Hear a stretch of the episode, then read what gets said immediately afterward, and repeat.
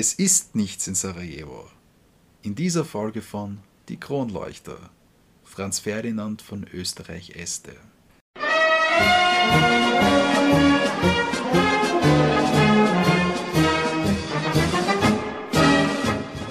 Am 18. Dezember 1863 wurde das Läuten des Grazer Uhrturms übertönt von einem lang ersehnten Klang. Und zwar war das das Geschrei des frisch geborenen Erzherzogs Franz Ferdinand. Genau, der war der Sohn von einem Bruder vom Kaiser Franz Josef, dem Karl Ludwig, und seiner Gemahlin, der Maria Annunziata, komplizierter Name, von Neapel, Sizilien, die aus einer Nebenlinie des Hauses Bourbon entstammte. Genau, und die Ehe zwischen den beiden ähm, wurde von der Mutter vom Karl Ludwig, nämlich von der Erzherzogin Sophie, eingefehlt. Der Karl Ludwig war damals 29 und die Maria Annunzitia war 19 Jahre jung. So verheiratet worden sind sie eigentlich durch eine Stellvertreterhochzeit. Davon haben wir schon in der letzten Folge was gehört. Genau, von der Maria Leopoldina. Ja. Und diese hat sogar in Rom stattgefunden. Persönlich haben sie sich dann aber erst in Venedig getroffen. Was damals noch zu Österreich gehört hat, nämlich 1862. Der Franz Ferdinand war das erste Kind von den beiden und die Mutter hat es nicht sehr leicht gehabt. Sie war nämlich schon sehr früh sehr krank. Sie hatte einen schweren Fall von einer Lungentuberkulose, weshalb dann die Schwiegermutter, die Sophie, dann auch empfahl, dass sie in ein besseres Klima versetzt wird. Nach Görz und Gradiska. Genau, und danach nach Graz, in Nach- das schöne Graz. In die Stadt für pensionierte Beamten und pensionierte Militärs. Ja. Und trotz ihrer schweren Krankheit hat sie dann vier gesunde Kinder auf die Welt gebracht, wo man eigentlich nach jedem Kind gedacht hat, dass sie es nicht mehr schafft. Das war ein ständiger Kampf ums Überleben eigentlich. Ja. Ja, aber sie selber hat immer einen starken Überlebenswille gehabt. Aber dann war sie doch auch relativ schwierig vom Charakter her. Also sie hat sehr starke Stimmungsschwankungen gehabt, was natürlich auch mh, im Verhältnis zum Karl Ludwig, also zum Mann von ihr, nicht wirklich, wie sagt man, förderlich war. Ja. Also sie hat ihn da auch ein bisschen ja, herumgeschoben und hat eher den Ton angegeben in der Ehe, also wo sie gerne sein möchte. Und der Karl Ludwig war ja vom Charakter eher so, dass er ja, sich nicht so viel einmischen wollte überall. Also er hat da von der einen Seite die, den Einfluss von seiner Mutter sehr stark gehabt, die gesagt hat, wo es lang geht. Auf der anderen Seite die, die Meinung von seiner Frau, die machen wollte, was sie wollte. Und er hat sie da eigentlich immer reingefügt in das Ganze. Genau, aber sie hat auch ein relativ schlechtes Verhältnis zu den Kindern gehabt, was ihm durchaus auch dadurch gespeist worden ist, dass sie eben durch die Krankheit immer von ihnen abgesondert war, um sie nicht anzustecken, was aber auch ein bisschen ein Druckschluss war, weil unser Franz Ferdinand hat sich schon bei der Geburt an der mit Lungentuberkulose infiziert. Ja, genau, das war also ein starker Aberglaube, dass man da die Kinder möglichst fernhalten soll, äh, weil sie natürlich schon alle durch die Geburt allein infiziert wurden. Also dass sie nachher da ferngehalten wurden, das hat eigentlich mehr kaputt gemacht, als es geholfen hätte in der späteren Beziehung zu den Kindern. Ja, aber sehr lange hat der Franz Ferdinand ja auch nichts von seiner Mutter gehabt, denn im Alter von sieben Jahren ist sie dann verstorben. Und dann im Alter von neun Jahren hat sein Vater dann eine neue Frau geehelicht, im Jahr 1873 die Marie-Therese von Portugal. Genau, wieder aus dem Haus Braganza, was wir ja schon auch in der letzten Folge gehört haben. Ja, das ist nämlich ganz arg. Sie war nämlich die Tochter von Michael I., also dem Bruder von Pedro vom letzten Mal. Genau, den Petro ha- werden wir hoffentlich noch alle gut in Erinnerung haben. Befürchte. Und die Marie-Therese war damals, also wo sie dann den Karl Ludwig, der damals schon 39 Jahre alt war und das war auch schon seine dritte Ehe, da war die Marie-Therese äh, erst 17 Jahre alt. Das ist heftig. Ja, und auch diese Ehe ist dann wieder durch das ähm, Mitwirken durch die Schwiegermutter zustande gekommen, also durch die Sophie. Aber die Marie-Therese war eigentlich ganz eine Liebe, oder? Also die hat sehr gutes Verhältnis gehabt mit den Kindern. Also es waren ja schon vier Kinder aus der Ehe mit der ersten Frau.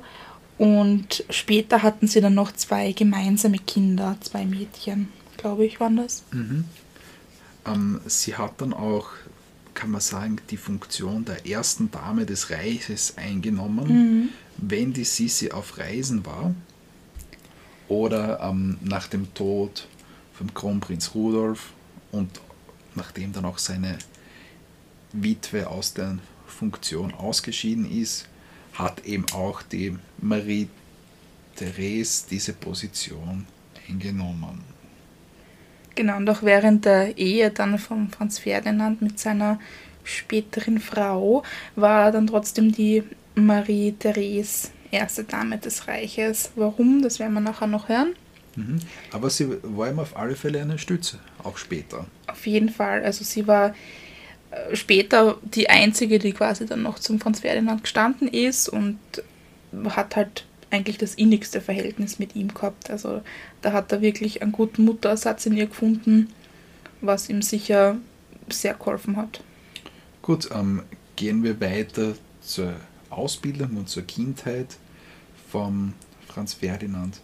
Da muss man sagen, der Karl Ludwig war einerseits extremst religiös, von, mhm. von seinen Brüdern, von den vier Brüdern, sicher der religiöseste, also der, bei dem die Religiosität am weitesten gegangen ist, war natürlich alle sehr stark religiös und er war eben auch sehr konservativ, auch dementsprechende Erziehung hat dann der Franz Ferdinand genossen und musste natürlich auch eine militärische Laufbahn einschlagen.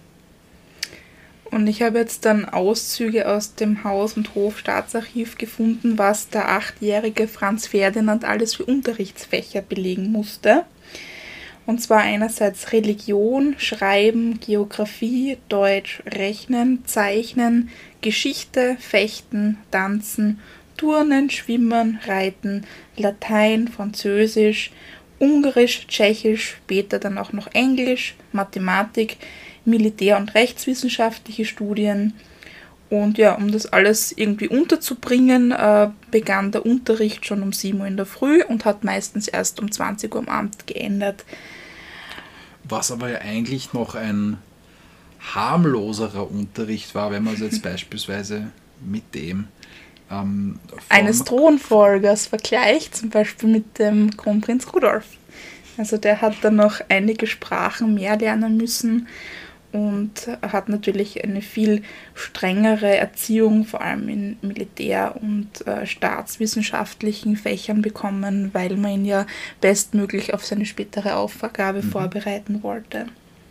Ähm, für die Ausbildung von Franz Ferdinand Stark ähm, hat der Historiker Onno Klopp gezeichnet, der eben ja eigentlich dafür bekannt ist, dass er mehr Kleriker als Historiker war und hat den Franz Ferdinand und auch seinen Bruder, der Franz Ferdinand hat einen Bruder namens Otto gehabt, eben sehr äh, das Gottesgnadentum nahegelegt hat, eben dieses gewisse Überlegenheitsding, aus dem auch so ein gewisses Pflichtbewusstsein herauskommt. Und das hat auch der Franz Ferdinand sehr verinnerlicht und es hat ihn auch später in seinem Handeln sehr getragen. Und eine weitere Figur, die ähm, sehr wichtig war, war Propst Gottfried Marschall. Den er in Religion hatte und zu dem er dann später auch noch eine sehr lange Freundschaft hatte, bis dann allerdings der Bruch ähm, war, als er dann mit seiner späteren Frau die Ehe schließen wollte. Aber wie gesagt, dazu später mehr. Das ist nämlich auch noch ganz interessant. Und der Franz Ferdinand galt generell als schwer erziehbares Kind, äh, sehr launenhaft, ja. Obwohl man sagen muss, dass sein jüngerer Bruder, der Otto, deutlich schlimmer war. Da gibt es auch relativ viele Erzählungen, dass er sehr viele Streiche gespielt hat. kann man ja, sagen. auf jeden Fall. Da gibt es eine lustige Geschichte, die ich kurz erzählen möchte. Mhm. Und zwar war da nämlich auch der Kronprinz Rudolf dabei. Das Ganze war 1884, wo der Rudolf 26 war, der Franz Ferdinand 21 und der Otto 19, damit man so ein bisschen einen Anhaltspunkt hat. Also eigentlich doch schon relativ erwachsen. Eigentlich ja. müssten sie da schon relativ erwachsen sein. Aber da gab es eben die Situation, dass der Otto auf die Idee gekommen ist, dass sie im Schloss Laxenburg, das war damals ein riesiger Park, ist heute auch noch, früher hat es da relativ viele Tiere auch gegeben. Und da war so ein Geflügelstall. Und der Otto ist auf die Idee gekommen, das wäre ja lustig, wenn wir in der Nacht den ausrahmen. den ausrahmen, die ganzen Vögel irgendwo anders hinbringen, dass sie dann die, die Leute, die, die Angestellten im Park dann in der Früh wundern, wo die Vögel sind. Hört jetzt eigentlich nicht so lustig an, aber anscheinend war das damals irgendwie lustig. Auf jeden Fall gesagt, getan. Äh, der Franz Ferdinand, der Otto und der damalige Leibjäger vom Kronprinz Rudolf, der Rudolf Büchel, sind dann ans Werk gegangen, haben die Vögel alle einzeln äh, irgendwie zusammenbunden, dass sie nicht wegfliegen. der, der Rudi ist schmier gestanden, dass keiner kommt. Und ja, und dann ist eben passiert, dass ähm, dem, dem Otto ein Schwan, glaube ich, war das, ins Gesäß gezwickt hat und dass er dann ordentlich geblutet hat und dass er dann auch verarztet werden hat müssen. Dass er sich hat ausziehen müssen. Ja, er ist dann nackert im Busch gestanden, hat sie da verarzten lassen. Während der Bruder obszöne Witze rübergeworfen hat. Genau, also so eine sehr lustige Situation gewesen. Also das war, glaube ich, damals gleich wie heute.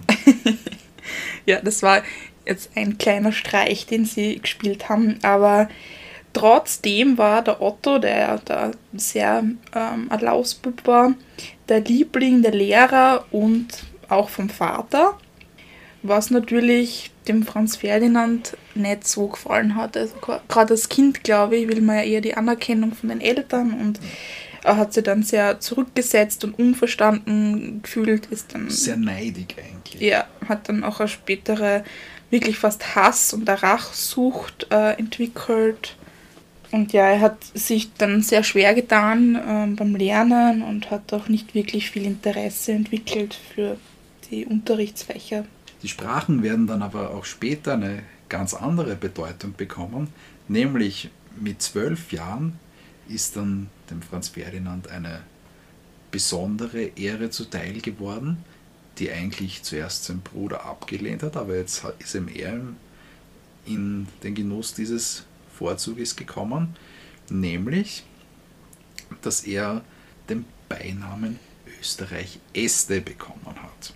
Das rührt daher, dass durch die Heiratspolitik von der Maria Theresia ein Habsburger die Erbtochter des Hauses Este, das das Herzogtum von Modena im heutigen Italien regiert hat, geheiratet hat und deren Kinder das somit beerbt haben. Daraus ist eben diese Nebenlinie Österreich-Este entstanden, die dann eben, ähm, nachdem das Herzogtum an das Königreich Sardinien gefallen ist, eben und in weiterer Folge eben durch die italienische Einigung, ist eben, sind eben diese Habsburger dort vertrieben worden. Da war dann eben der letzte Herzog, der Franz V. von Österreich-Este, der dann eben mangels eigener äh, erbfähiger Kinder den Titel dann an einen anderen Habsburger eben vererbt hat, gemeinsam mit seinem Besitz, seinem Besitz in Böhmen und in Italien. Und da ist ihm dann der Franz Ferdinand zu Zuge gekommen. Später, ähm, nach dem Tod von Franz Ferdinand, ist der Titel auch wieder an einen anderen Habsburger weitergegangen, nämlich an einen Sohn vom Kaiser Karl. Und über den ist dann dieser Titel äh, bis heute weitergegangen, ähm, bis ins belgische Königshaus wo es ganz offiziell einen Erzherzog von Österreich Este gibt heute. Und ich möchte noch kurz hinzufügen, dass es zwei Bedingungen gegeben hat von Franz V. Und zwar war das einerseits, dass sie den Namen Este annehmen und zweitens, dass sie Italienisch lernen. Und damit war der Franz Ferdinand nicht sehr glücklich. Ja, der Otto ist da gleich ausgestiegen. der Franz ja. Ferdinand hat dann wohl oder übel halbherzig ein bisschen Italienisch gelernt, hat sie dann aber zeitlebens nie wirklich mit der Sprache oder mit dem Land angefreundet. Ja, also Italienisch hat er nicht mögen und Ungarisch auch nicht. Aber gut, dazu kommen wir dann später. Eine Sache hat der Franz Ferdinand sehr mögen. Das war eigentlich so sein liebstes Hobby, nämlich die Jagd das hat er in sehr großer. In einer sehr, ja, er, er, war sehr schießwütig, kann man sagen. Also ans, an süchtige grenzende Leidenschaft, kann man vielleicht sagen. Ja, es wurde dann ja auch äh, als ja. feudale Massenschlachtung und pathologische Schießwut wurde das dann beschrieben, was er veranstaltet hat. Also, die Zahl war wichtig. Genau, ihm ging es halt nicht wirklich um den Erfolg, sondern er wollte einfach viel von allem haben. Ja. Das war eigentlich so, so ganz im Gegensatz zum Kronprinz Rudolf. Ja, my love, Rudi. Aber es, es ist ganz interessant. Ähm, es gehen nämlich, und das muss man sich vorstellen, das ist eine immense Zahl, 274.511 erlegte Tiere auf sein Konto. Nein, nur wild nur wild. Und da sind nicht einmal die anderen Tiere mitgerechnet. Also, da sind die Elefanten, die Tiger und Keine die Vögel, und so weiter nicht dabei. Es ist nur das äh, Wild. Wahnsinn. Äh, also, wie man sieht, hat er nicht wirklich äh, Interesse oder Sympathie für Tiere gehabt oder für doch Hunde. keine Hunde mögen, ja. Er hat auch nie Hunde auf die Jagd mitgenommen, ganz anders als der Rudi, der ja selber einige Hunde besessen hat und ein gutes Verhältnis zu ihnen gehabt hat. Ja, und es gibt, äh, vielleicht werden das einige kennen, dieses berühmte Bild von Franz Ferdinand mit dem Elefanten, den er erschossen hat. Mhm. Das ist vielleicht ganz berühmt, was ich ziemlich äh, schrecklich finde.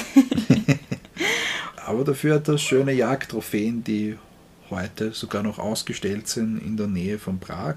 Neben diesen sieht man vielleicht auch ausgestellt äh, Objekte aus seiner Kunstsammlung. Einerseits hat er eben aus diesem äh, Äste-Erbe einiges gehabt, aber auch selbst viele Gemälde gekauft, wobei man oft sagen muss, er hat nicht wirklich eine fundierte Kenntnis gehabt und hat deshalb auch oft Fälschungen gekauft, was ja, wo man sich danach natürlich ärgert. Und er, er war ein, ein Freund von sehr konservativer Kunst für die damalige Zeit. Also er hat die äh, frühe Wiener Moderne eigentlich sehr verachtet. Ja, und er hat auch einige Projekte sogar verhindert, zum Beispiel den Neubau vom Kriegsministerium. Da gibt es auch ein sehr, äh, nicht wirklich lustig, aber Doch, es ist eigentlich schon lustig. spannendes Zitat von ihm. Und zwar, wo er Bilder vom Künstler Oskar Kokoschka, der war ein Künstler der Wiener Moderne und des Expressionismus. Und da sollte Franz Ferdinand gesagt haben, dem Kerl sollte man alle Knochen im Leibe brechen. Na schön. Nett. Also ja, er war trotz fehlenden Kenntnis in Kunstfragen eine prägende Gestalt, kann man sagen. Ja, aber das eigentlich auch nur, weil der Franz Josef sich da eher immer rausgehalten hat und das Ganze dann an den Franz Ferdinand quasi delegiert hat. Jetzt will man natürlich wissen, wie der Franz Ferdinand so ausgeschaut hat und da kann ich jetzt was sehr Interessantes verlesen und zwar einen Bericht über einen Zeitgenossen, der ihn da versucht hat, sehr plastisch zu beschreiben. Seine Erscheinung war, namentlich infolge der zu niedrigen Stirn, nicht gerade gewinnbringend. Seine Augen, eigentlich kalt und nicht schön, nur wenn, wenn er in Eifer geriet, was ihm sehr häufig begegnete, belebten sie sich. Man konnte sich leicht vorstellen, dass er im Ärger und Zorn recht unangenehm werden konnte. Er sprach mit größter Offenheit und Rücksichtslosigkeit selbst über die höchststehenden Funktionäre des Staates. Dadurch schuf er sich viele unnötige Feinde. Wem das jetzt eine zu unschmeichelhafte Beschreibung war und sich lieber selbst ein Bild machen möchte, denen kann ich sehr unsere Instagram-Seite Kronleuchter ans Herz legen, wo wir einige sehr schöne Bilder zu den Personen der heutigen Folge wie immer haben werden. Und? Und wir haben jetzt auch eine Facebook-Seite. Und eine Facebook-Gruppe. Und auch eine Facebook-Gruppe. Wie wir schon vorher erwähnt haben, hat jetzt auch der Franz Ferdinand die Krankheit seiner Mutter vererbt bekommen. Er hat selber Lungentuberkulose gehabt. Und die Krankheit verschlimmerte sich dann immer zunehmend. Also er hat dann Fieberschübe bekommen, Hustenanfälle, Kurzatmigkeit, Nachtschweiß. Also es war wirklich so eine dahinsiechende Krankheit, die ihn quasi jedes Jahr mehr zerstört hat. Man muss sagen, also zur damaligen Zeit hat es eine Heilungschance von 50% gegeben bei der Lungentuberkulose.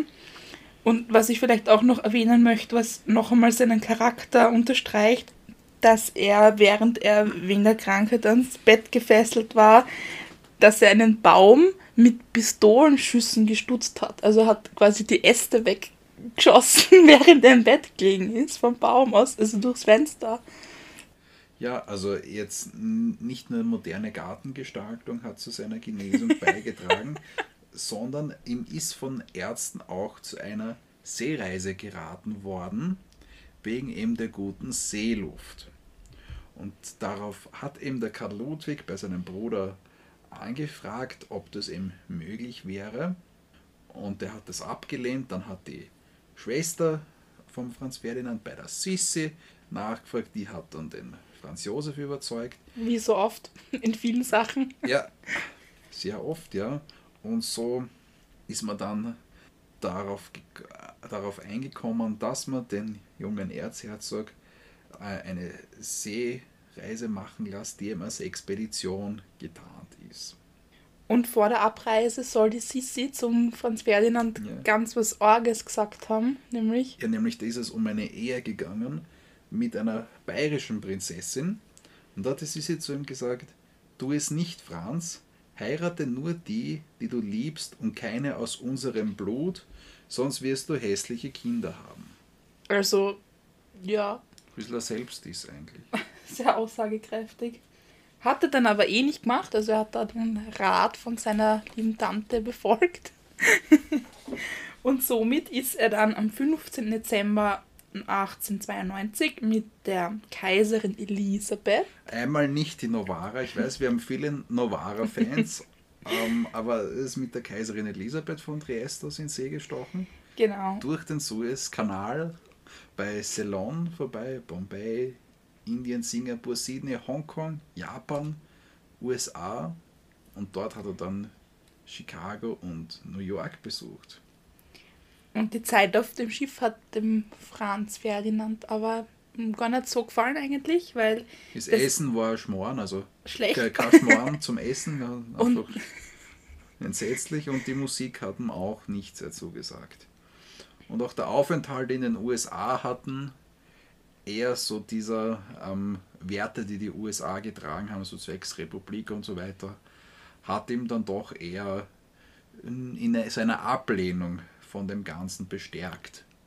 Genau, und vor allem in der österreich-ungarischen Monarchie bestärkt. Ja. Also, dass diese Staatsform doch der anderen vorzuziehen ist. Am 18. Oktober 1893 ist er dann wieder nach Wien zurückgekommen. Das zehn heißt, Monate war er genau, unterwegs. Zehn Monate, ein bisschen über zehn Monate. Und er hat über seine Reise auch eine Art Tagebuch geschrieben, das den brillanten Titel äh, Tagebuch meiner Reise um die Erde 1892, 1893 gehabt hat. Na schau. Und darin wurde dann auch seine starke Heimatliebe und die Solidarität äh, zu Österreich wiedergespiegelt, aber sonst als Reisebericht kann man das Tagebuch eigentlich nicht wirklich werten. Mhm. Ja, aber er hat auf dieser Reise noch eine ganz andere Erkenntnis gehabt, nämlich dass die Marine Österreich-Ungarns weiter gestärkt gehört. Ja, und da werden wir nachher dann noch genauer hören, wie er das dann umgesetzt hat. Mhm. Aber trotz der Seereise hat sich sein Gesundheitszustand verschlechtert Und sein Arzt, der Dr. Eisen, Menger.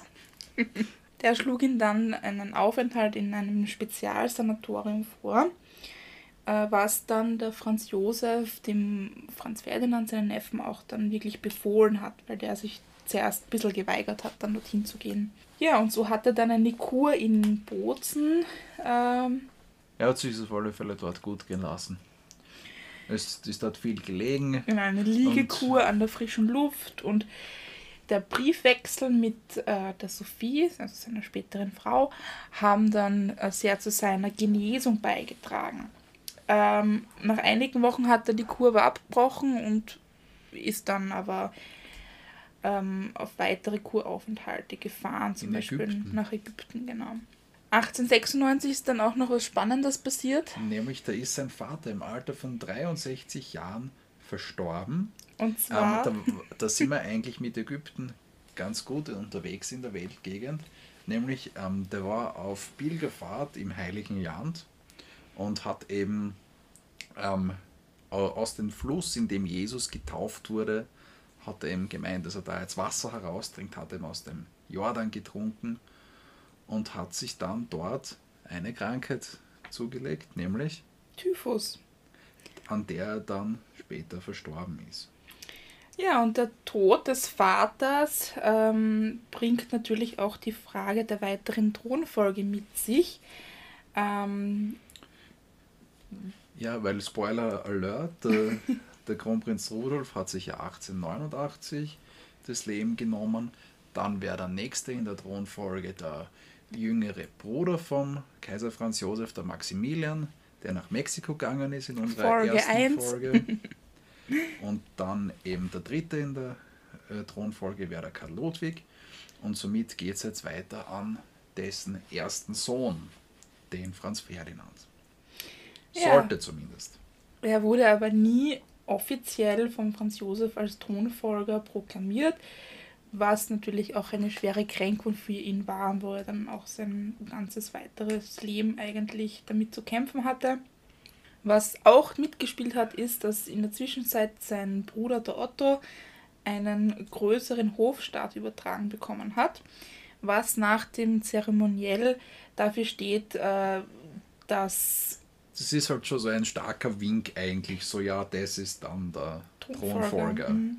Da war er wirklich sehr eifersüchtig, der Franz Ferdinand. Und äh, der Franz Josef hat dann immer zu ihm gesagt, schau, dass du zuerst gesund wirst genau, also und dann... die Krankheit eher so als Vorwand genommen, um halt sich nicht wirklich festlegen zu müssen.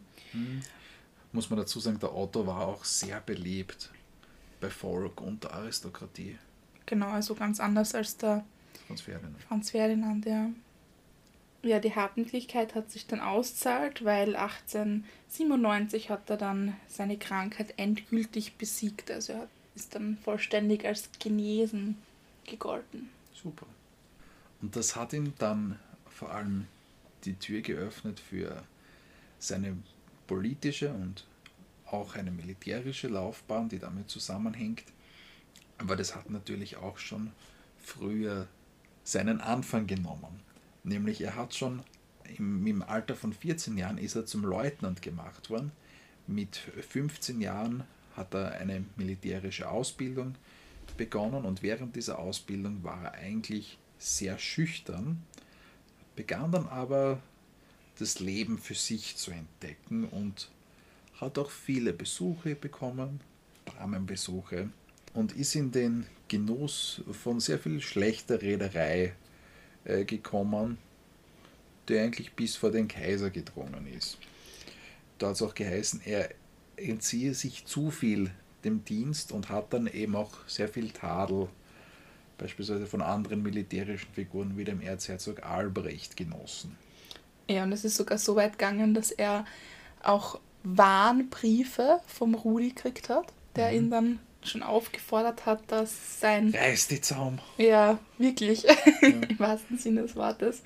Also, dass Aber- er da Besuche absagt und sich lieber auf sein, seine militärische ähm, Ausbildung konzentriert und so weiter. Aber es hat dann doch irgendwie gefruchtet und 1888 ist er dann Major des Infanterieregiments Nummer 102 in Prag geworden, hat aber im, im Gegensatz jetzt da nicht wirklich ein Interesse daran gehabt, jetzt da Tschechisch zu lernen oder ähnliches. Ja, ab, ab dem Selbstmord von Kronprinzen Rudolf hat er dann natürlich als, als Nachfolger gegolten und ist dann durch den Kaiser zur Disposition des Oberbefehls berufen worden in seinem Namen und hat sukzessive eine Militärkanzlei im oberen Belvedere eingerichtet, indem er forciert hat, die, ja, den militärischen Aufbau und Ausbau einerseits der Marine und eben der gesamten Streitkräfte. Jedoch war es so, dass ähm, es gewisse Spannungen zwischen ihm und dem Franz Josef gegeben hat. Der Franz Josef, der eher sagen wir, etwas einen eigenbrödlerischen Führungsstil gehabt hat und ähm, auch schon vorher weder seine Frau noch seinen Sohn wirklich in die Regierungsgeschäfte eingebunden hat, hat jetzt auch seinen neuen Thronfolger nicht wirklich eingebunden und das obwohl die sehr desaströsen Zeichen der Zeit eben deutlich am Himmel gestanden sind. Dazu werden wir aber nachher noch kommen. Darum hat sich im Endeffekt so ergeben, dass diese Militärkanzlei vom Thronfolger Franz Ferdinand äh, zu einer Art Schattenregierung sich entwickelt hat mit so einer teilweise hm, fast geheimdienstlichen Methodik der Informationsbeschaffung und Beeinflussung von politischen Prozessen. Und da hat ihm der Franz Josef durchaus oft vorgeworfen, dass er gegen ihn arbeiten würde. Dementsprechend haben die Stäbe von Franz Josef und von Franz Ferdinand, der eben von sehr vielen Offizieren da umgeben war, äh, die waren sehr verfeindet. Also in der Hofburg hat man von der Belvedere-Bagage gesprochen. Es hat ja auch geheißen, die Doppelmonarchie wird doppelt regiert, also einmal ja. aus der Hofburg und einmal aus Belvedere. Ja. Und da hat es auch den äh, Mitarbeiter gegeben vom Franz Ferdinand, den Alexander Brosch von Arenau, der dann ja quasi diese Militärkanzlei äh, zu eben dieser richtigen Nebenregierung ausgebaut hat. Also die haben da Denkschriften erarbeitet, Entwürfe, Stellungnahmen zu allen Problemen, die den Staat berührt haben. Und genau diese Probleme, die im Österreich-Ungarn da wirklich bis ins Mark gebeutelt haben, und diese äh, Spannungen sind eben äh, hauptsächlich durch Nationalitätenkonflikte ähm, entstanden. Wir haben im 19. Jahrhundert ganz allgemein, dass der Nationalismus eine zentrale Rolle im politischen und ideologischen Denken einnimmt und gerade so ein Vielvölkerstaat wie Österreich-Ungarn ist er dann eigentlich nicht mehr wirklich als zeitgemäß empfunden worden. Und gerade Ungarn war von starken Spannungen besonders betroffen, weil eben in der ungarischen Reichshälfte eine Zwangsmagiarisierungspolitik betrieben worden ist, in denen eben die südslawischen Ethnien oder auch die nordslawischen Ethnien eben versucht worden ist zu magiarisieren. Und der Franz Ferdinand war da schwerstens dagegen, hat eine sehr ungarnkritische Haltung gehabt und wollte eigentlich allgemein diese Nationalitätenfrage lösen. Und dann habe ich auch noch ein sehr interessantes äh, Zitat von Franz Ferdinand gefunden, ähm, wo er ausgesagt hat, die Magyaren sollen zum Teufel gehen mit ihren Vorrechten. Sie sind ein Volk wie die anderen. Warum sollen sie mehr Rechte haben wie die Tschechen, die Kroaten, die Polen, die Rumänen und die Slowenen? Sehr viel Liebe von Ungarn und für Ungarn. Ja. Und die Lösung der Nationalitätenfrage war eigentlich so eines der Projekte, dem sich der Franz Ferdinand und sein Stab besonders angenommen haben. Bei den, von den Ungarn ist der Franz Ferdinand deshalb öfters als der große Slawenversteher irgendwie mhm. genannt worden. Ähm, es hat da damals im Umfeld von Franz Ferdinand zwei Modelle gegeben, wie man dieses Doppelreich hat äh, reformieren können. Das eine war die Idee, die Doppelmonarchie auszubauen zu einer Trippelmonarchie, die dann eben Österreich, Ungarn, Kroatien gewesen wäre. Da war eben die Idee äh, ganz zentral, die südslawischen Völker in der ungarischen wie in der österreichischen Reichshälfte eben in einem äh, kroatisch dominierten dritten Königreich zusammenzufassen, das dann eben als dritter gleichwertiger Teil dastehen würde. Das hätte aber bedeutet, dass die eben südslawischen Territorien unter der Stephanskrone, unter der ungarischen Krone hätten herausgelöst werden müssen, äh, wo die magyarischen Stände eben schwerstens dagegen waren. Das Ganze hätte auch einer gewissen, einen, wir mal, einer unorthodoxen Spielerei bedürfen, nämlich man hätte dafür, nachdem der ungarische König Franz Josef gestorben wäre und schon der Franz Ferdinand die de facto Macht innegehalten hätte, aber noch bevor er zum König von Ungarn gekrönt worden wäre und somit halt einen religiösen Eid auf die Unversehrtheit des Landes leisten würde, in diesem Zeitfenster dazwischen drinnen hätte eben das passieren müssen, dass dann diese südslawischen Territorien herausgelöst werden. Also das ist eine, ja, ein bisschen eine Spielerei, die, die nicht so eine schöne Optik hat. Und wer auch natürlich ein großes Problem mit einer kroatisch dominierten südslawischen Monarchie am Balkan gehabt hätte, war eben Serbien, das eben selbst seine eigenen jugoslawischen Pläne betreiben wollte. Das war mal der eine Vorschlag, die Trippelmonarchie. Dann hat es aber noch einen zweiten Vorschlag gegeben. Ich nenne ihn immer so gern die US Austria. Also die Vereinigten Staaten von Großösterreich. Genau, die ähm, von einem engen Berater von Franz Ferdinand, vom Aurel Popovic, erarbeitet worden sind, der ja äh, selbst von der Zwangsmagiarisierung betroffen war, der ihm vorgeschlagen hätte, die Monarchie in 15 Nationalstaaten aufzuteilen, eben klassische Nationalstaaten für jede Nation einer, allerdings mit autonomen Regionen für diverse Minderheiten. Und diese 15 Nationalstaaten werden in einer Föderation zusammengeschlossen.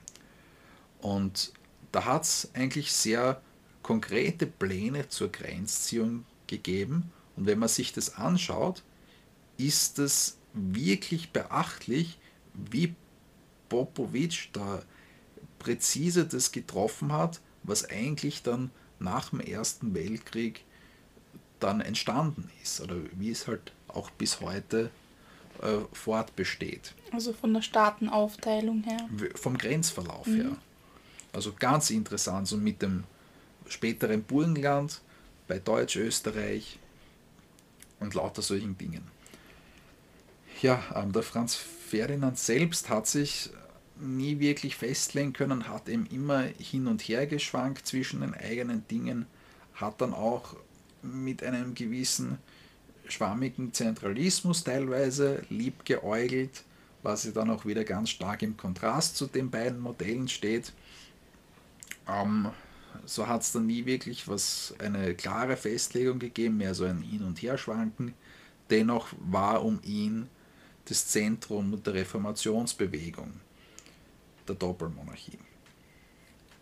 Ja, und militärisch ist dann auch einiges weitergegangen. Äh, der Franz Josef hat den Franz Ferdinand dann zur Analyse der Wehrmacht beauftragt. Und das hat dann dazu geführt, dass dann 1906 der Kriegsminister und der Generalstabschef äh, von ihren Ämtern enthoben wurden. Muss man sagen, auf, auf explizites Betreiben von Belvedere. Ja. Also das war eigentlich ein ziemlicher Erfolg zuerst, dass man da den enthoben hat. Und wer ist dann gekommen? Ja, dann ist der Franz Konrad von Hötzendorf gekommen. Was im Nachhinein sich ein bisschen nach hinten losgegangen ist? Der wurde dann nämlich Generalstabschef für die gesamte bewaffnete Macht. Also man kann sagen, die Nummer drei in der Befehlskette der Monarchie Ja. direkt hinter Franz Josef und Franz Ferdinand. Und seine Aufgabe war eben der Ausbau und die Modernisierung der veralteten äh, K&K-Armee. Da muss man sagen, Konrad war sehr modern ausgebildet und hat auch Sehr kriegsnah vor allem. Ja, und hat auch die Reformpläne vom Franz Ferdinand sehr unterstützt. Er hatte doch ein sehr starkes Liebäugeln mit Präventivkriegen, also gleich einmal zuerst draufhauen, bevor irgendwas passiert, ähm, gepflegt und war auch ein Anhänger eines sehr aggressiven Annexionismus, also besonders gegen Serbien, wovon ihm der Franz Ferdinand nicht wirklich viel gehalten hat. Und auch der Franz Josef nicht, weil der eher so Genau. für eine eher friedlichere Politik ähm, gestimmt hat. Aber im Endeffekt war gerade eben Konrad von Hötzendorf einer derjenigen, der dann Franz Josef zum Ersten Weltkrieg dann bewogen hat. Da gibt es auch ein ganz nettes Zitat von Franz Ferdinand über diese besonders gegen Serbien gerichteten äh, Annexionspläne von Franz Konrad von Hötzendorf. Es liest sich so, Führen wir einen Spezialkrieg mit Serbien, so werden wir es in kürzester Zeit über den Haufen rennen. Aber was dann? Und was haben wir davon? Erstens fällt dann ganz Europa über uns her und Gott behüte uns, wenn wir Serbien annektieren, ein total verschuldetes Land mit Königsmördern, Spitzbuben etc. und wo wir noch nicht einmal mit Bosnien fertig werden. Und jetzt gibt es meiner Meinung nach nur die Politik, zuzuschauen, wie sich die anderen die Schädel einhauen, sie so viel als möglich aufeinander hetzen und für die Mon- Monarchie den Frieden zu erhalten. Also irgendwie erinnert es schon oder irgendwie zeichnet es schon ein Bild vom Ersten Weltkrieg und wie das dann zustande gekommen ist. Ja, auf jeden Fall. Für alle, die sich jetzt fragen, was sind Magyaren? Und die noch nicht gegoogelt haben bis jetzt. Äh, ja, eine äh, kurze Erklärung. Ähm, der Begriff kommt aus dem Ungarischen ähm, und wird eben verwendet, um die ethnischen Ungarn von anderen Völkern im Königreich Ungarn, wie beispielsweise Kroaten oder Rumänen, abzugrenzen. Apropos Annexionen, da war ja nämlich noch was anderes, und zwar eine Annexionskrise, gell, Tommy? Genau, nämlich nach der Annexion von Bosnien im Jahr 1908, das ja schon vorher unter österreich-ungarischer Verwaltung war und so jetzt auch komplett eingegliedert wurde, hat das das Verhältnis zu sehr vielen anderen europäischen Mächten sehr vergiftet. So zu Russland, die waren überhaupt nicht begeistert, Großbritannien war sehr äh, verstimmt, Italien und Rumänien, also die Partner im Dreibund, haben sich distanziert. Nur Deutschland hat widerwillig Österreich-Ungarn unterstützt und dann auch Russland ein Ultimatum gestellt, wodurch das dann anerkannt worden ist. Und auf dieses Bosnien hat eben auch das auch südslawische Serbien ein sehr starkes Auge geworfen und hat eben dort sehr stark durch gewisse Aktivitäten in Bosnien mitgespielt, muss man sagen. Bosnien hat ja auch bis heute eine sehr große serbische Ethnie, die dort lebt. Und als Antwort darauf jetzt militärisch gegen Serbien vorzugehen, wie es ihm der Konrad von Hötzendorf vorgeschlagen hat, das ist eben für einen Franz Ferdinand und eigentlich auch für einen Franz Josef zuerst nicht wirklich in Frage gekommen, weil man sich eben damit mit dem serbischen Partner Russland verscherzt hätte. Da hat der äh, Franz Ferdinand auch den schönen Satz gesagt über die Serben, von denen er jetzt da keine sehr hohe Meinung gehabt hat. Ich halte jeden, wenn ich ihn das erste Mal sehe, für einen gemeinen Kerl und lasse mir die bessere Meinung erst allmählich abraufen. Ja, da sieht man noch einmal seine Einstellung eigentlich auch zu anderen Menschen. Eine Sache, die er dann aber durchzogen hat, war wirklich der Ausbau der Marine.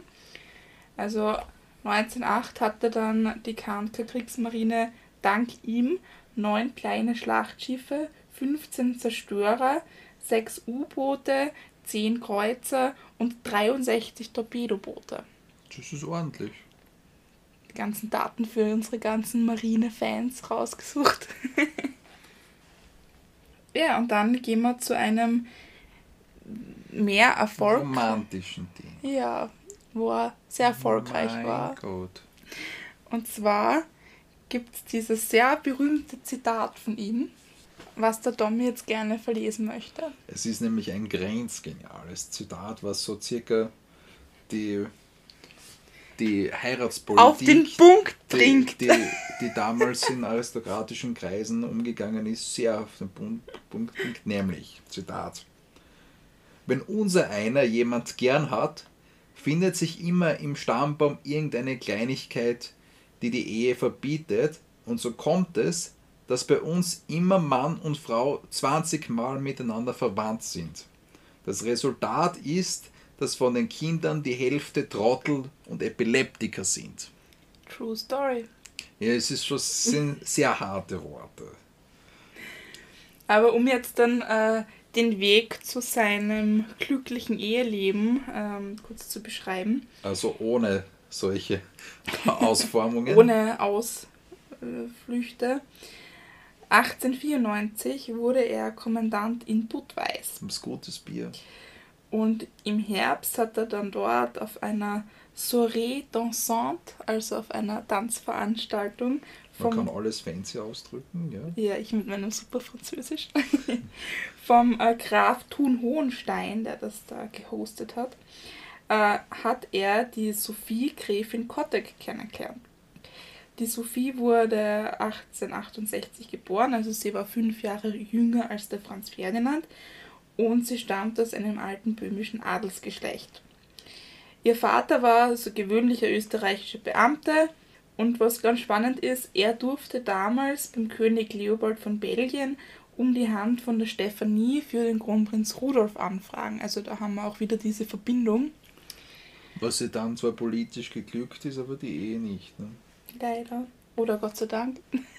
Und die Sophie selbst war sehr häuslich und hat eine sehr moderne Erziehung genossen und hat äh, Benehmen, Höflichkeit gelernt und sie war aber auch sehr sparsam, weil sie dann äh, ihrem Vater und ihrer Schwester den Haushalt auch selbst führen musste. Und eben auf dieser Tanzveranstaltung, ähm, wo sich die beiden zum ersten Mal getroffen haben, war es wirklich Liebe auf den ersten Blick, kann man sagen. Voll schön. Und sie haben sich dann sehr viele Briefe ausgetauscht und wie vorher erwähnt, wo der Franz Ferdinand auf der Kur war, äh, haben die Briefe von der Sophie maßgeblich zu seiner Genesung beitragen. Und die Sophie hat sich dann ähm, auf äh, Anraten äh, von Franz Ferdinand als Posten der Hofdame bei der Erzherzogin Isabella von Österreich-Teschen beworben, wo sie dann auch genommen wurde. Und die Erzherzogin Isabella wird als äh, sehr schwierige Person beschrieben. Und die Sophie wurde dann in weiterer Folge auch oft von ihr gedemütigt. Aber gleichzeitig, das ist auch spannend, wurde sie vor anderen für ihre Arbeit sehr gelobt, unter anderem auch vor Franz Ferdinand. Aber natürlich ganz wichtig war, dass diese Liebe geheim bleiben musste, weil die Sophie dem Franz Ferdinand ja nicht ebenbürtig war. Im Stand, ja, das Genau, das war sehr streng damals, das werden wir später noch kurz ähm, erklären. Und ja, dann kam es, wie es eigentlich kommen musste. Der Franz Ferdinand ist die Sophie öfters an den Hof der Erzherzogin Isabella besuchen gefahren, unter dem Vorwand, dass er der Tochter der Erzherzogin den Hof macht, was natürlich nicht so war.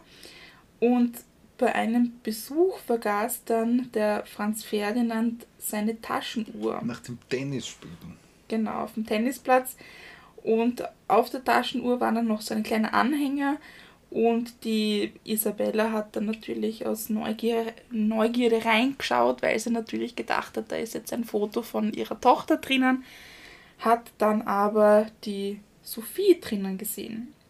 Ja, und Skandal. so ist dann wirklich der Skandal aufgeflogen und das hat dann ganz weitreichende Folgen gehabt. Also der Franz Ferdinand hat dann sofort zur Audienz beim Franz Josef müssen und äh, der hat ihm dann ein Jahr quasi Bedenkzeit gegeben, damit er eben von der Sophie loskommt und dann hat es auch Versuche gegeben, ihn mit der ähm, Kronprinzessinnenwitwe Stephanie zu verheiraten ähm, was ich auch ziemlich makaber finde eigentlich. Und ja, auch bei Hof wurde dann der Franz Ferdinand sehr schlecht behandelt. Man wollte ihn dann teilweise überreden und hat ihn sogar da bedroht, dass er sich äh, ja eine andere Frau suchen soll.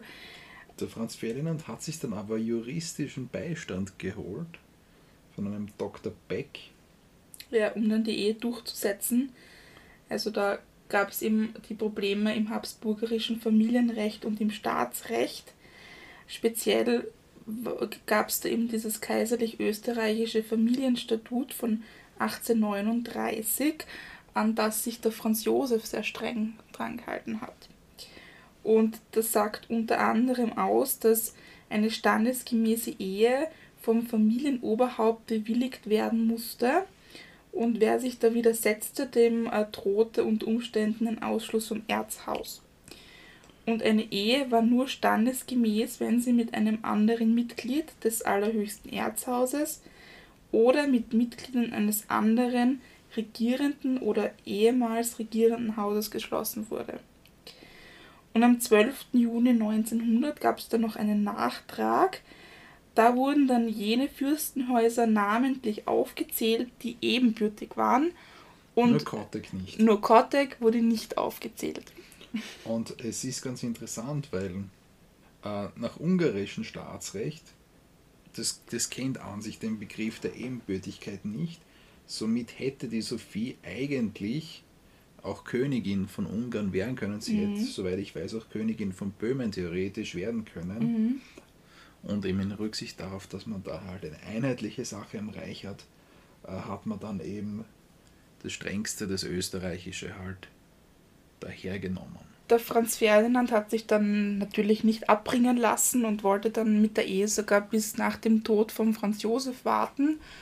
Der hat es dann aber erfahren und das war ihm dann doch ein bisschen unangenehm und der wollte sich dann auch ein bisschen lockern und äh, für ihn einsetzen und dann hat es einen ganz bewegenden Brief von Franz Ferdinand an seinen Onkel gegeben, wo er geschrieben hat, eine andere Ehe kann und werde ich nie mehr eingehen, denn es widerstrebt mir und ich vermag es nicht, mich ohne Liebe mit einer anderen zu verbinden und sie und mich unglücklich zu machen, während mein Herz der Gräfin gehört und ewig gehören muss. Oh. Ja. Also der Franz Josef hat sich dann eben ein bisschen erweichen lassen, hat dann am 8. April 1900 ähm, seine Zustimmung erklärt, aber hat gleichzeitig Bedingungen aufgestellt. Genau, nämlich die haben vorgesehen, dass die Kinder aus dieser Ehe, die daraus entstehen, äh, nicht Teil des Erzhauses Habsburg sind, auch nicht in der, in der Thronfolge oder ähnlichem stehen und dann eben äh, auf, auf alle daraus entspringenden Rechte verzichten. Und somit äh, wurde dann am 28. Juni 1900 um 12 Uhr die Verzichtserklärung unterschrieben. Ja, dann wurde Hochzeit gefeiert, aber nicht wirklich groß, wie man sonst kennt, sondern es waren kaum Gäste anwesend, lediglich die Stiefmutter, also die Maria Therese, wie wir vorher gehört haben zu Beginn der Folge, die da immer zu ihm gestanden ist, ist da gekommen mit ihren Kindern und sogar seine eigenen Brüder, also der Otto und seine anderen Brüder sind auch nicht zur Hochzeit gekommen. Ja, und dieser Standesunterschied von der Sophie hat sich dann auch beim Hof ausgewirkt, wie sie behandelt worden ist, ähm, nämlich dementsprechend sehr schlecht und das hat den Franz Ferdinand auch sehr gekränkt. ähm, um jetzt einige Beispiele aus dem spanischen Hofzeremoniell aufzuzählen. Also die Sophie durfte bei Hof- und Privatbällen nur mit einem zugewiesenen Begleiter erscheinen. Im Hoftheater durfte sie auch nicht neben dem Franz Ferdinand sitzen. Sie durfte in keiner Kutsche mit vergoldeten Speichen fahren. Sie durfte bei Paraden nicht neben Franz Ferdinand stehen und in der Hierarchie war sie hinter der jüngsten unverheirateten Erzherzogin. Also wirklich bei jedem Punkt merkt man eigentlich, dass man sie ähm, ihren Stand entsprechend runtersetzen wollte und dass man das deutlich macht. Ist aber vielleicht auch gar nicht anders gegangen, eben weil es einfach das Zeremoniell, das alte äh, ja. Zeremoniell eben so vorgeschrieben ja, so hat, dass man halt ja. nicht reformiert hat. Ja. Ja, und der Franz Ferdinand hat dadurch dann eben eine sehr starke Abneigung gegen den Wiener Hof äh, gebildet. Und in Österreich haben sie sich dann vorwiegend im Schloss Adstetten in Niederösterreich aufgehalten, äh, welches sie vom Karl Ludwig damals geschenkt bekommen haben. Und heute ist dort ein Franz Ferdinand Museum, also alle, die es interessiert, mhm. können dort einen Besuch abstatten. Wie vorher angedeutet, die Ehe war überaus glücklich. Ähm, sie hat vier Kinder hervorgebracht, nämlich 1901 die Sophie, 1902 den Maximilian, 1904 den Ernst und 1909 hatte die Sophie als 40-jährige Frau eine Totgeburt. Bei den Kindern werden der Maximilian und der Ernst später noch zu einer gewissen unglücklichen Prominenz aufsteigen. Nämlich ähm, sie sind dann in der Zeit äh, des Naziregimes beide ähm, in KZs gesteckt worden, äh, weil sie eben gegen das Regime gearbeitet haben. Und das hat dann durchaus im Ausland auch für Furore gesorgt, aber es haben beide das Konzentrationslager überlebt. Ja, und auch die Kindheit, um jetzt wieder ein bisschen zurückzugehen, war sehr glücklich und harmonisch. Sie haben eine bürgerliche und lockere Erziehung genossen. Zum Beispiel beim äh, Abendessen war auch immer nur ein Diener anwesend, was sehr wenig ist.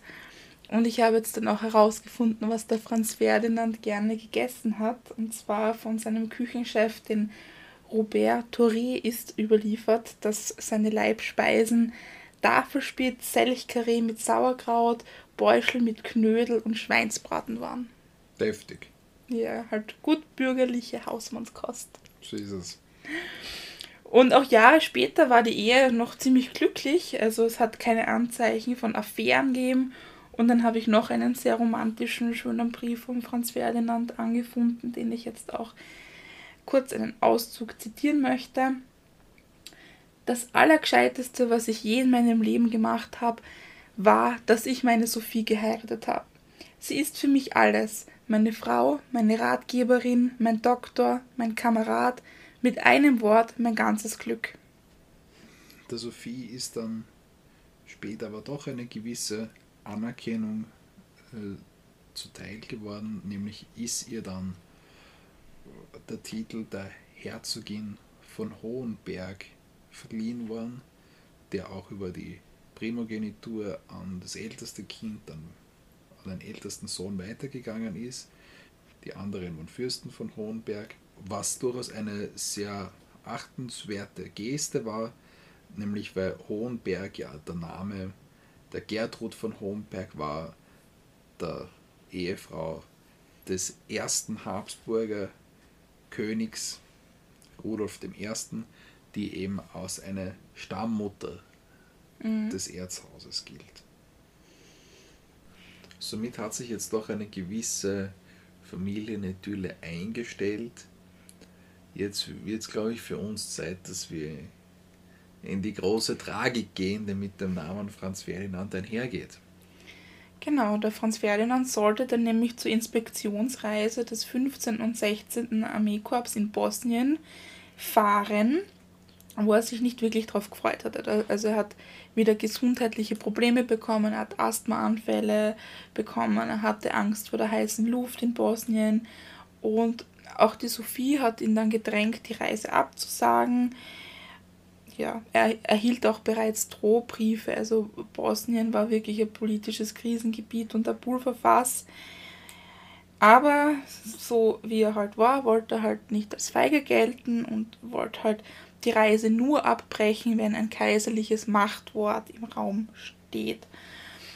Also, was macht man? Man geht zu einer Audienz. Und der Franz Josef hat ihm dann gesagt, mach es wie du willst. Also der wollte sich da gar nicht einmischen, er wollte ihm nicht ja, nicht nah sagen. Und ja, also somit war dann die Entscheidung äh, getroffen, dass er dann nach Bosnien fährt. Zur selben Zeit hat dann auch der serbische Gesandte Jovan Jovanovic äh, den kaiserlichen und königlichen Finanzminister Leon von Bilinski äh, geraten, die Reise abzusagen, da große Unruhen in der serbischen Jugend ähm, herrschen. Und der Bilinski hat dann auch den Außenminister, den äh, Graf Berchtold, aufgefordert, aber der hat die Warnung nicht ernst genommen. Warum hat eine, eine gewisse Unruhe geherrscht? Man muss dazu sagen, eben genau dieser Tag, wo der Franz Ferdinand nach Sarajevo gekommen wäre, ist der 525. Jahrestag der Schlacht am Amsfeld, wo Serbien damals gegen die Osmanen verloren hat und eben seine Eigenständigkeit verloren hat. Das war also ein großer staatlicher serbischer Gedenktag. Und eben jetzt äh, den österreich-ungarischen Thronfolger nach Sarajevo zu schicken, ist ihm durchaus von Serben und den Serben in Bosnien als eine Provokation empfunden worden. Ob sich jetzt die österreich-ungarischen Behörden dessen bewusst waren, was für eine Provokation es darstellt, ist natürlich fraglich. Es war auf alle Fälle so angesetzt, dass ein Besuch der Stadt ursprungs nicht eingeplant war, sondern nur der Besuch des Manövers. Dann ist aber die Route geändert worden, eben dass sie durch die Stadt führt. Und man hat dabei das so gemacht, dass man die Route in der Zeitung publiziert hat, mhm. damit die jubelnde Menge möglichst groß ist. Was natürlich auch ähm, nicht gerade zur Sicherheit beigetragen hat. Ja, äh, es soll sogar äh, Warnungen gegeben haben vor einem Anschlagsversuch den man aber nicht wirklich ernst genommen hat, weil das eben auch für die Zeit nicht unüblich war, dass äh, eine so ein dass sowas irgendwie hinausposaunt wird. Das waren die Sicherheitsvorkehrungen sehr schlecht eigentlich. Da spielt vielleicht auch mit, dass das zur Unterstützung der Polizei notwendige Militär ja selber in dem Manöver okkupiert war auch der Franz Ferdinand selber meinte, unter einen Glassturz lasse ich mich nicht stellen. In Lebensgefahr sind wir immer, man muss nur auf Gott vertrauen. Also ganz allgemein ist die Gefahr nicht ernst genommen worden. Und besonders der Franz Ferdinand war natürlich ein willkommenes Ziel, eben durch seine äh, Ideen der Trippelmonarchie mit der kroatischen Dominanz am Balkan und diesen ganzen Ideen, die natürlich dem serbischen Interessen zuwidergelaufen sind. Und wie schon damals beim, beim Königsmord in Serbien äh, gibt es da eine äh, Geheimorganisation, die daran gerne mitspielt, nämlich die Schwarze Hand, die eben sich um, um einige serbische Offiziere herausgebildet hat. Und die hat auch da ihre Finger im Spiel. Die serbische Regierung, munkelt man, war von dieser Verschwörung gegen den Franz Ferdinand informiert. Äh, Ob es von genauen Plänen irgendwas bekannt war, ist natürlich fraglich. Es ist eben diese ganze Verbindung irgendwie zum Staat möglichst informell und geheim gehalten worden.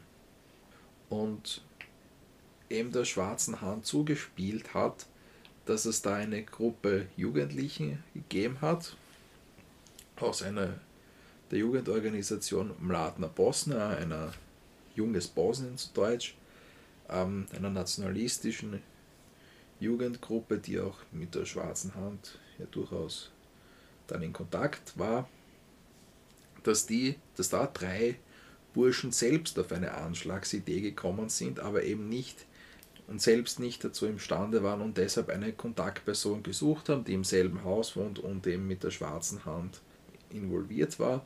Drei Burschen haben aber wohl selbst nicht wirklich was von der schwarzen Hand gewusst. Ja, die, die drei Burschen ähm, waren eigentlich, einer, einer war Schüler, haben Berufe gehabt, alles Mögliche. Und alles geschah dann eben am Sonntag, am 28. Juni 1914, als sie mit äh, einem Autokonvoi durch die Stadt fuhren. Der Franz Ferdinand und die Sophie saßen im dritten Auto. Ein junger Mann, der Nedelko Kaprinovic, hat dann etwas gegen das Auto geworfen. Das hat sich später herausgestellt, dass es eine serbische Handgranate mit einer Zeitzündung war und ein Splitter der Sprengkapsel hat dann den Hals von der Sophie etwas angeritzt und der Franz Ferdinand hat dann wirklich geistesgegenwärtig mit einer Armbewegung den Sprengkörper aus dem Auto geschleudert. Der ist dann in einem anderen Wagen gelandet und ist dann dort explodiert und hat auch ähm, ein paar Leute äh, getötet. Äh, daraufhin war dann die große Diskussion, ob die Fahrt fortgesetzt werden sollte sie sind dann zum Entschluss gekommen, dass sie weiterfahren, aber dass die Route geändert werden sollte. Gut, sie sind also, die Autos sind vorangefahren, aber der Chauffeur von dem Auto von Franz Ferdinand und von der Sophie hat sich da irgendwie nicht dran gehalten, ist die ursprüngliche Route gefahren, hat dann aber den Irrtum bemerkt, wollte dann wenden und in diesem Moment ähm, ähm, ist einer von den drei Jugendlichen der sich eigentlich nach dem ersten gescheiterten Anschlagsversuch in ein Kaffeehaus gesetzt hat, dort bei den Tischen, bei der Straße und eigentlich schon daran gedacht hat, sich selbst umzubringen oder äh, seine Kollegen, seinen verhafteten Kollegen umzubringen, um ihm der Polizei so und den äh, Folgen ent, entkommen zu können, äh, sieht ihm nun genau dieses stehen bleiben in, in seiner Nähe, äh, zog eine Pistole und hat dann halt einfach zwei drauf, Schüsse abgegeben. Ja, einfach drauf losgeschossen. Genau. Die Schüsse hat er circa aus zwei Meter Entfernung abgegeben, ähm, mit weggedrehtem Kopf. Also er hat das wirklich äh, geistesgegenwärtig, hat er glaube ich gar nicht genau gezielt und ähm, waren eigentlich zwei Glückstreffer äh, mit seiner Waffe. Das war eine FN Browning PK, ein 9 mm Kaliber. Und der erste Schuss ist eben durch ähm, die Autotür gegangen und durch den Rückstoß der Waffe ist sie nach dem ersten Schuss so in die Höhe gerissen worden, dass der zweite Schuss, den er dann abgegeben hat, ein Meter höher war und den Franz Ferdinand direkt in den Hals traf der, um, der erste Schuss hat die Sophie in den Unterleib getroffen, mhm. äh, worauf der Franz Ferdinand zu ihr gesagt hat, Soferl, Soferl, stirb nicht, bleib am Leben für unsere Kinder. Also ihre letzten Worte sind nicht überliefert, allerdings die vom Franz Ferdinand, der nämlich von seinem Begleiter am Trittbett den vom Graf Harrach um sein Befinden gefragt wurde. Und darauf hat der Franz Ferdinand, obwohl seine Halsvene zerrissen und äh, die Luftröhre verletzt war, hat er gesagt, es ist nichts. Ja, und das hat er auch immer wieder wiederholt. Immer wieder wiederholt. Bis er dann schlussendlich gestorben ist. Und ich glaube, österreichischere letzte Worte als es ist nichts. Ja. Ich habe dann auch noch ähm, die beiden Konservierungsprotokolle bzw. Obduktionsberichte gefunden, die ich jetzt auch kurz noch ähm, vorlesen möchte. Und zwar seine K&K Hoheit Erzherzog Franz Ferdinand an der rechten Halsseite 2 cm nach auswärts von der Mittellinie 1 cm oberhalb des Schlüsselbeins eine unregelmäßige Öffnung der Haut, deren Ränder gezackt und gequetscht sind, größter Durchmesser 5 mm. Um die Öffnung ein schmaler blau-schwarzer Hof. Bei der schichtweisen Präparierung der Halsweichteile zeigt sich eine Durchreißung der Halsvene, ferner ein Kanal im rechten Schilddrüsenlappen, welcher in die Luftröhre, deren Knorpelringe zertrümmert sind, führt. Von einem Aufsuchen des Projektils wurde, um eine Verletzung von Gefäßen, die für die Konservierung nur nachteilig gewesen wäre, zu vermeiden, abgesehen. Und dann habe ich auch noch einen Bericht über die Sophie. Ihre Hoheit Herzogin Sophie von Hohenberg in der rechten Weiche etwa vier Querfinger oberhalb des Darmbeinkammes eine längsovale Öffnung in der Haut. Nach Eröffnung der Bauchhöhle zeigten sich die Därme nach oben verdrängt, der Unterbauch und das kleine Becken teils mit flüssigem, großteils aber mit geronnenem Blut gefüllt, die untere Hohlvene und der rechte Zweig der Bauchschlagader vollständig durchtrennt, sonst keinerlei Verletzung nachweisbar aus dem kleinen Becken wurde ein vollkommen intaktes Stahlmantelgeschoss von 9 mm Durchmesser herausgeholt. Heftig. Ja. Spannend war dann auch noch die Festnahme des Täters. Das war nämlich ein riesiges Durcheinander. Also da hat man nicht gewusst, wem man da jetzt greifen soll, weil da so viele Menschen aufeinander waren.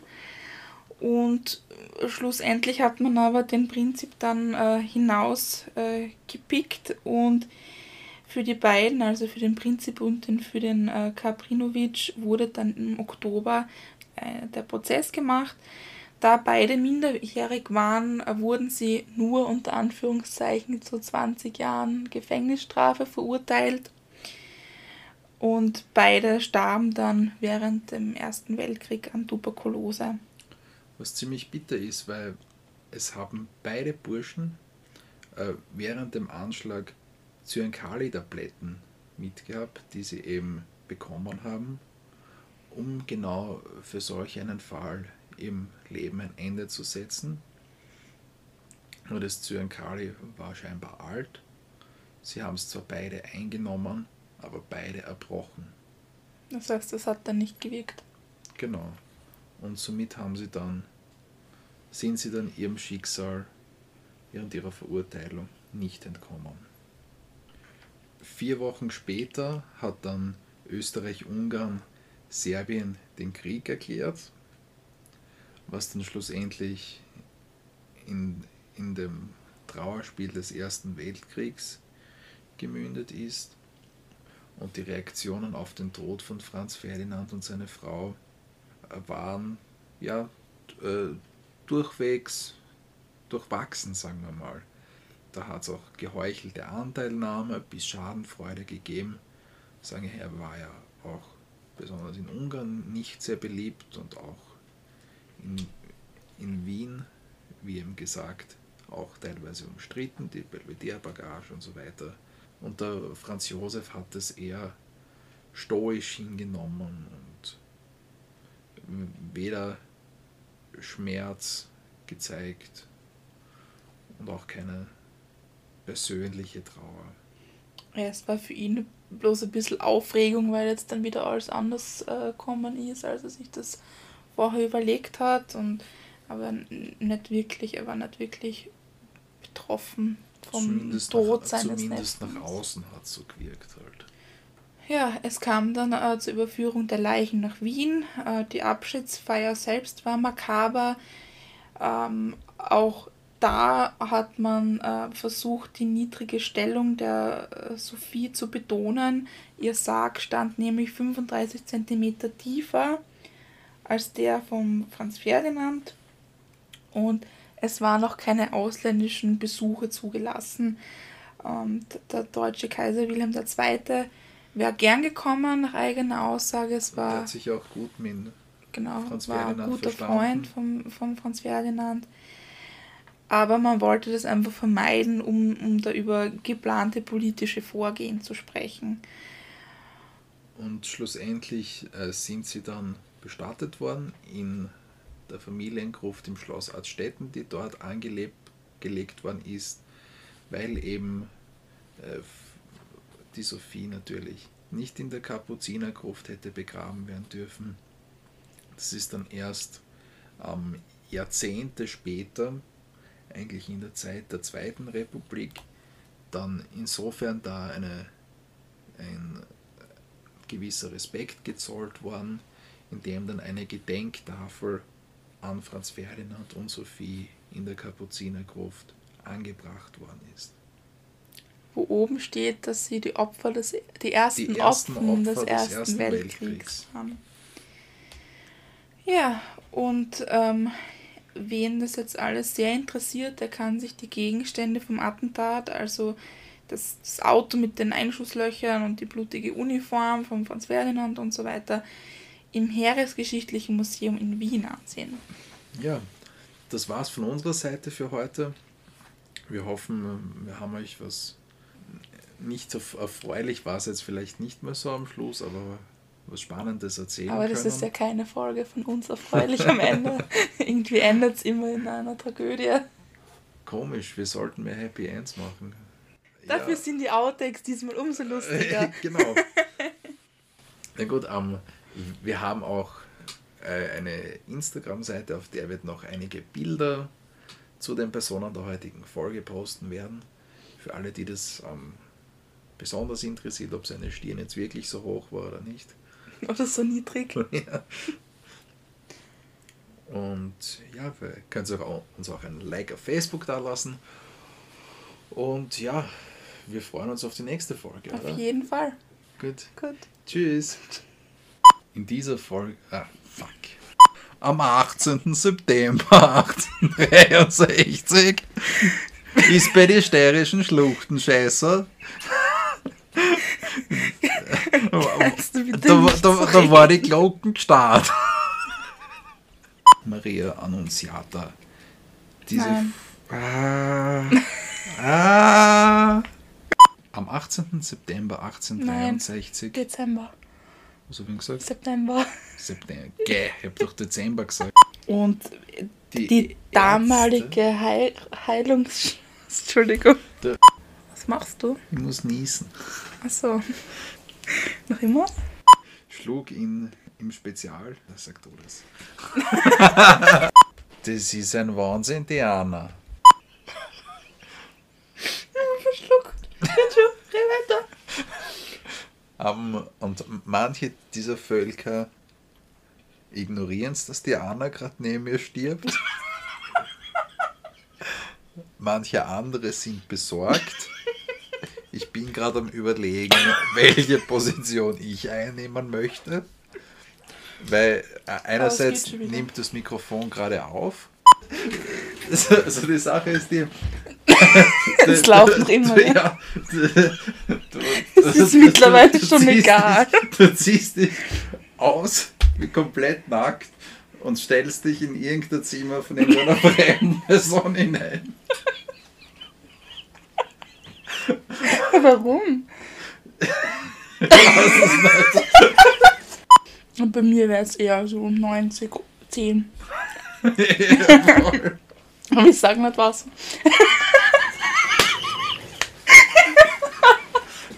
Na, Spaß. Das wird das beste Outtake der Welt. Ich spiele jetzt meine Lines rein. Dingo, skrat! Pa, pa, pa, pa, pa.